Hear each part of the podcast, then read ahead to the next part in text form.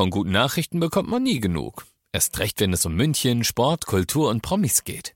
Lesen Sie selbst gute Nachrichten. Heute in der Abendzeitung und auf abendzeitung.de. Abendzeitung.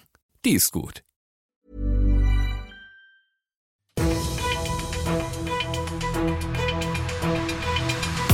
95 5 Charivari, das München Briefing, Münchens erster Nachrichtenpodcast. Ich bin Christoph Kreis. Du hörst das München Briefing und hier in diesem Podcast, da erzähle ich dir, wie du es gewohnt bist, täglich innerhalb von fünf Minuten alles, was du in und um München heute mitgekriegt haben musst. Seine Angehörigen und Freunde haben gehofft, leider vergeblich. Ein 73-Jähriger aus München ist tot in den Alpen gefunden worden, das meldet die zuständige Polizei in Mittenwald heute. Der Münchner war vor fast zwei Wochen am 21. September frühmorgens alleine zu einer Bergtour aufgebrochen und abends nicht wieder heimgekehrt. Seine Tochter hatte ihn deshalb tags drauf als vermisst gemeldet und die Rettungskräfte haben sich an die Arbeit gemacht.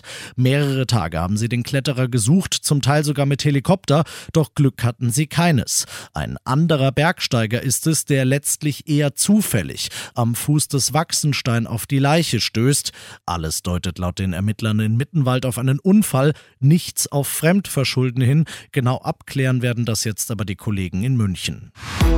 Ein einziger Moment der Unachtsamkeit und des Leichtsinns, jetzt schwebt er in Lebensgefahr. Wie die Münchner Polizei berichtet, wird ein 21-Jähriger gestern Abend von einem Taxi überfahren und schwer verletzt. Es ist kurz vor 22 Uhr auf der Prinzregentenstraße, da fährt der Taxler stadteinwärts am Haus der Kunst vorbei.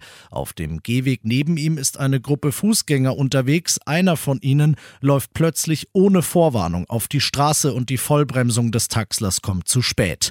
Der 21 20-Jährige schlägt hart auf der Windschutzscheibe auf und durch den Crash wird er mehrere Meter nach vorne zurück auf die Straße geschleudert. Schwer verletzt kommt er in die Notaufnahme. Das Kriseninterventionsteam muss die geschockten Augenzeugen und natürlich auch den Taxifahrer psychologisch betreuen. Die Verkehrspolizei ermittelt jetzt. Du bist mittendrin im München Briefing und du kennst das ja nicht anders. Nach den ersten München-Themen schauen wir, was war in Deutschland und der Welt heute wichtig. Gefängnis droht ihm nicht, aber trotzdem hat er viel zu verlieren. Ex-US-Präsident Trump steht ab heute mal wieder, muss man sagen, vor Gericht. In New York wird ihm jahrelanger systematischer Betrug vorgeworfen. Trump soll, sagt die Staatsanwaltschaft, den Wert seines Unternehmens bewusst viel zu hoch angesetzt haben, um so an günstigere Kredite zu kommen. Er bestreitet das natürlich, aber dass er persönlich im Gerichtssaal erwartet wird, zeigt um wie viel es geht. Denn bei einer Verurteilung droht Trump ein Geschäftsverbot in New York und das würde bedeuten, dass er auch alle Immobilien, die er dort besitzt, verkaufen muss. Das Aushängen Aushängeschild seiner Marke, sein selbstgesetztes Denkmal, den Trump Tower inklusive. Eine bessere Wahl könnte es nicht geben, schreibt Bundesgesundheitsminister Lauterbach bei X, vormals Twitter. In Schweden hat heute die Nobelpreiswoche begonnen, traditionell mit der Verleihung des Preises in Medizin. Er geht in diesem Jahr an die Impfwissenschaftler Katalin Kariko und Drew Wiseman. Die beiden haben schon Jahre vor Corona an mRNA-Impfstoffen geforscht und nicht zuletzt dank ihren Erkenntnissen war es, als das Virus 2020 anfängt, sich weltweit zu verbreiten, möglich in Rekordzeit einen Impfstoff dagegen dagegen zu entwickeln, den der Körper auch annimmt. Ohne die Forschung der beiden, sagt die Nobelpreisjury, wären Millionen Menschen mehr an Covid gestorben. Und das noch zum Schluss. Der Schiedsrichter hat zur Verlängerung angepfiffen. Der Schiedsrichter ist in dem Fall die Stadt München und die Wiese ist kein Rasen, sondern die Theresienwiese. Wegen des heutigen Brückentags vor dem morgigen Tag der deutschen Einheit dauert die Wiesenheuer insgesamt 18 Tage. Das ist Rekord, aber bleibt's bei bloß diesem einen oder purzeln da noch mehr? Charivari-Wiesenreporter Alex Eisenreich.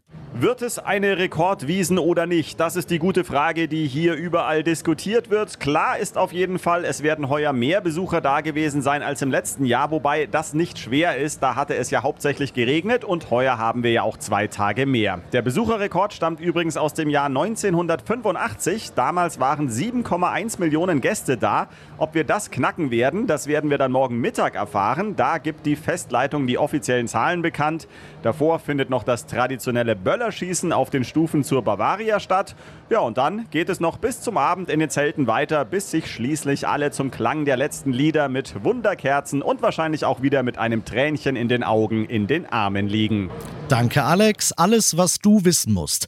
Wenn du heute oder morgen nochmal auf Wiesen gehst, erfährst du auf charivari.de oder im sehr hörenswerten Charivari Wiesen Podcast von und mit Alex und dem Kollegen Olli Luxemburger. Ich bin Christoph Kreis. Mach dir einen schönen Feierabend und morgen einen schönen Feiertag.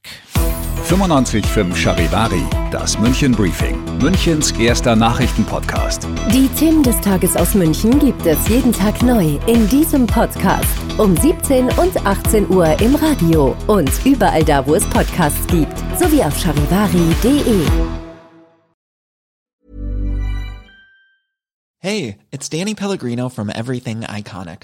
Ready to upgrade your style game without blowing your budget? Check out Quince. They've got all the good stuff shirts and polos, activewear, and fine leather goods, all at 50 to 80% less than other high end brands. And the best part? They're all about safe, ethical, and responsible manufacturing. Get that luxury vibe without the luxury price tag. Hit up quince.com slash upgrade for free shipping and 365 day returns on your next order. That's quince.com slash upgrade.